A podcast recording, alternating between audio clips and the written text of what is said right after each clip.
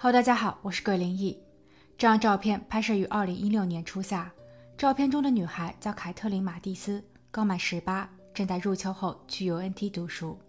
她身边躺着的是她新结交的男友查尔斯。查尔斯二十九岁，是一名健身教练，同时还在酒吧当调酒师。几周前，他们在德州葡萄藤市的一家餐馆认识。那天是凯特琳高三毕业后的第二天。他来到这里打工，并为作为客户的查尔斯提供点餐服务。两人至此一见钟情，之后他们便经常在湖畔公园约会，憧憬着自己的未来。而这张照片就是在公园的草坪上所拍摄的。但就在八月的中旬，热恋的两个月后，凯特琳提出分手，因为她觉得查尔斯有些自恋和清高，还有较强的控制欲。男友查尔斯并没有同意。他在第二天主动来到了凯特琳的母亲家，他承诺自己可以更正所有的缺点，只求凯特琳不要分手。对此，凯特琳没有答应。而在接下去的十四天里，查尔斯便开始了阴魂不散的纠缠。首先是八月二十三日，凯特琳搬离母亲家并入住了大学的寝室，查尔斯致电她说是想跟她再聊聊。凯特琳再次明确表示，他们已经分手了。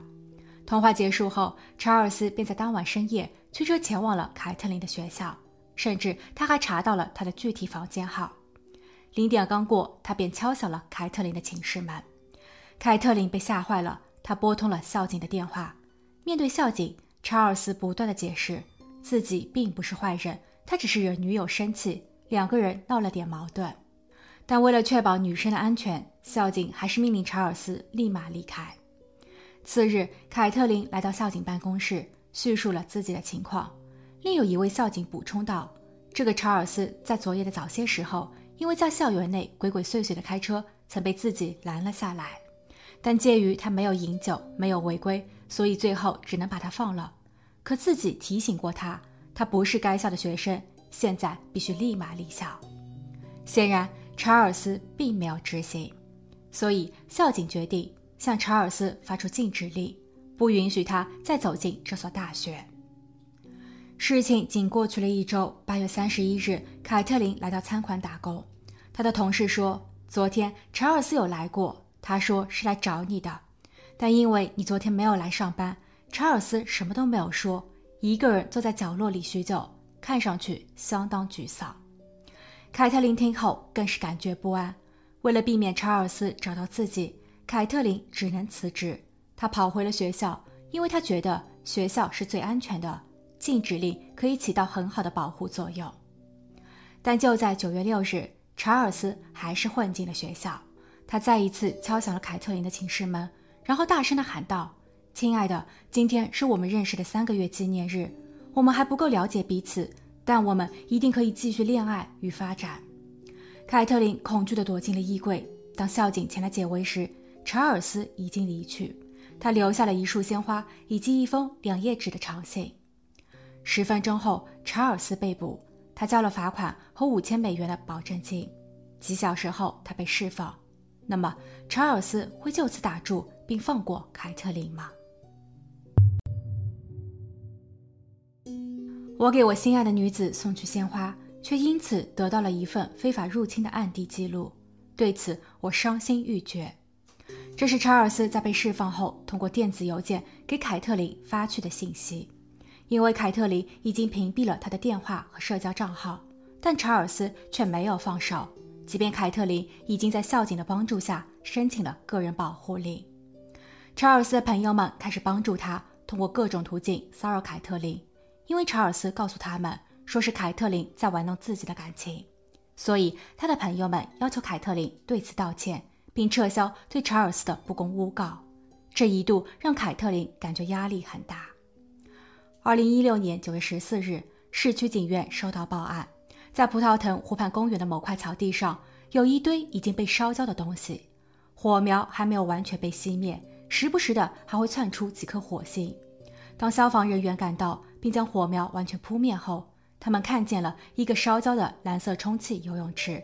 里面竟然还包裹着一个已经散了架的人，其破坏的严重程度导致消防人员都无法辨认他是男是女。第二天，法医通过 DNA、牙齿和指纹才确认受害者是二十四岁的杰奎琳。她就读于距离案发地仅二十英里的德克萨斯女子大学，主修营养学。她在平日里为人友好，善于交流，但又不轻浮。她曾想做一名美容师，还考了相关执照。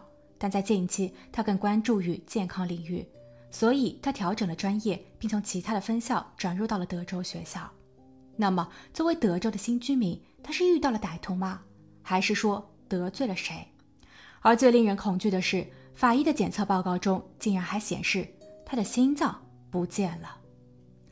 由于探员发现杰奎琳在案发前一日大约晚上七点四十五分发送出了一条推文，上面写道：“我很高兴能够去酒吧。”所以以此为切入点，警方立马就案发地附近的酒吧开始一一走访。据悉，杰奎琳在晚上七点走进了 A 酒吧，原本他是计划着去询问酒吧是否需要兼职。但工作还没有找到，却遇到了一身肌肉的查尔斯，两个人相谈甚欢，并在九点左右离开 A 酒吧，前往了附近的 B 酒吧。四十五分钟后，外面下起了雨，酒吧里的人纷纷离场，只有杰奎琳和查尔斯留到了最后。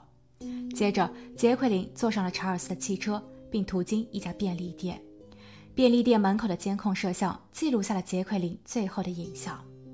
九月十四日一早，杰奎琳的悲剧被人发现，但与此同时，他的社交平台上又发送出了一条新的推文，内容是：“我从不知道我会有这种感觉。”探员推断这是由作案人操作的。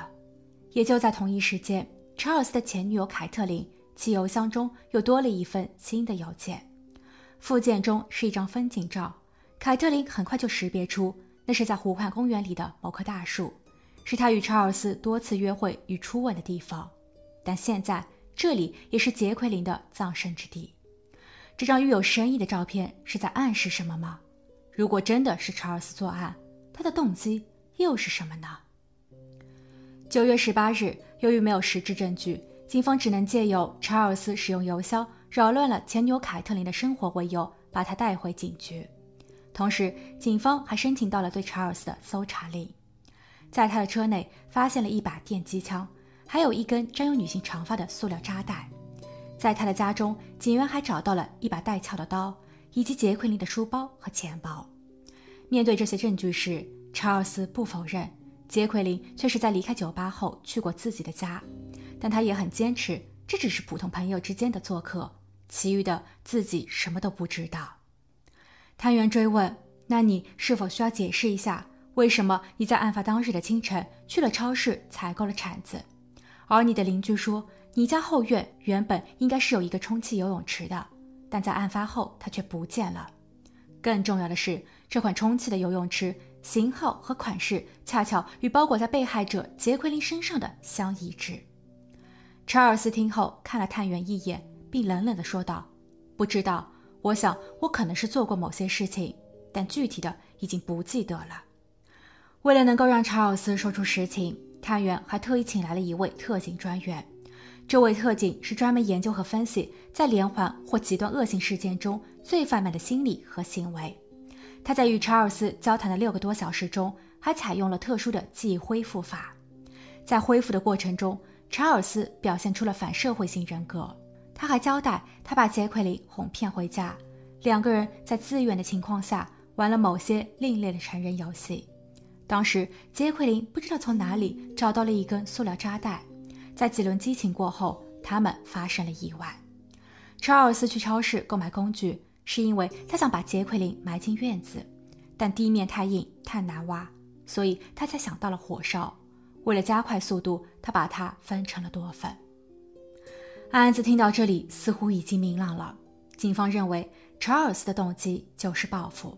因为得不到凯特琳，他内心失落。为了平衡内心的不悦，无辜的杰奎琳成为了牺牲品。而整个犯案过程也并不像是查尔斯说的那么简单。注意查尔斯的用词，自己将受害者哄骗回家，然后两人自愿上床。但既然是心甘情愿的，又何必在事先哄骗呢？邻居杰奎琳的朋友说，杰奎琳向来保守，绝不可能同意与仅仅认识了两三个小时的男人上床。所以查尔斯在连哄带骗的同时，必定还使用了车内的工具进行要挟。他对杰奎琳的行为是在发泄，也顺便是在给自己练练手，因为他的下一个目标极有可能就是前女友凯特琳。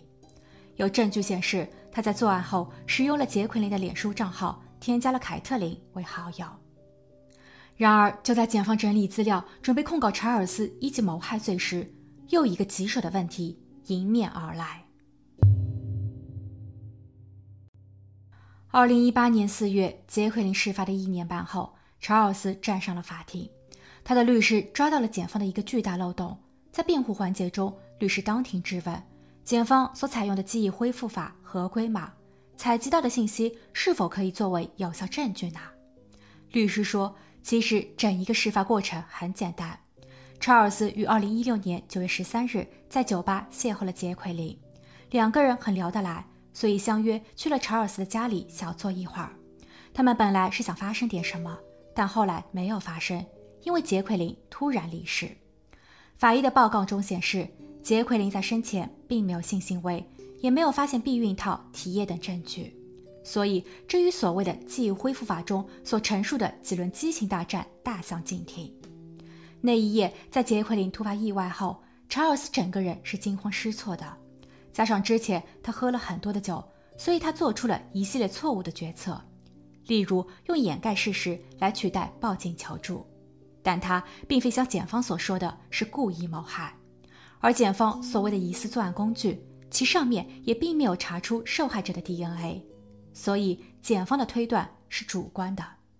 至于查尔斯的前女友凯特琳，包括他被猛烈追求以及收到了多封邮件，辩护律师在开庭前就向法院提出申请，那是求爱过程中的正常行为。凯特琳虽然有多次拒绝查尔斯，但查尔斯其实并没有触犯任何法律，所以不应该让他来参与杰奎琳的案子。他的证词与本案无关。法院同意后，也造成了检方的压力。审判的举证环节持续了整整一周，检方试图阐明一个简单而又关键的信息，那就是年轻漂亮的杰奎琳在事发的前后只与查尔斯一人待在一起，他们的手机信号发射点在同一区域。查尔斯在案发后知道要如何拆解，并试图销毁一切证据，所以怎么可以说他当时的思路是不清晰的呢？更关键的是，他在第一时间并没有供述犯罪事实。最终，陪审团做出了有罪的判定。法官宣布查尔斯无期徒刑，三十年内不得假释。听到判决后，凯特琳和杰奎琳的家属都哭了，因为在他们看来，危险依旧没有解除。但他们也理解，由于没有更多的直接证据表明查尔斯在迫害了杰奎琳的同时还犯有另一项罪行，例如诱骗、绑架等，所以法官也无法再给出更严厉的量刑。判决后，凯特琳在其母亲的陪同下与杰奎琳的家属见了面。面对杰奎琳的家属，她相当自责。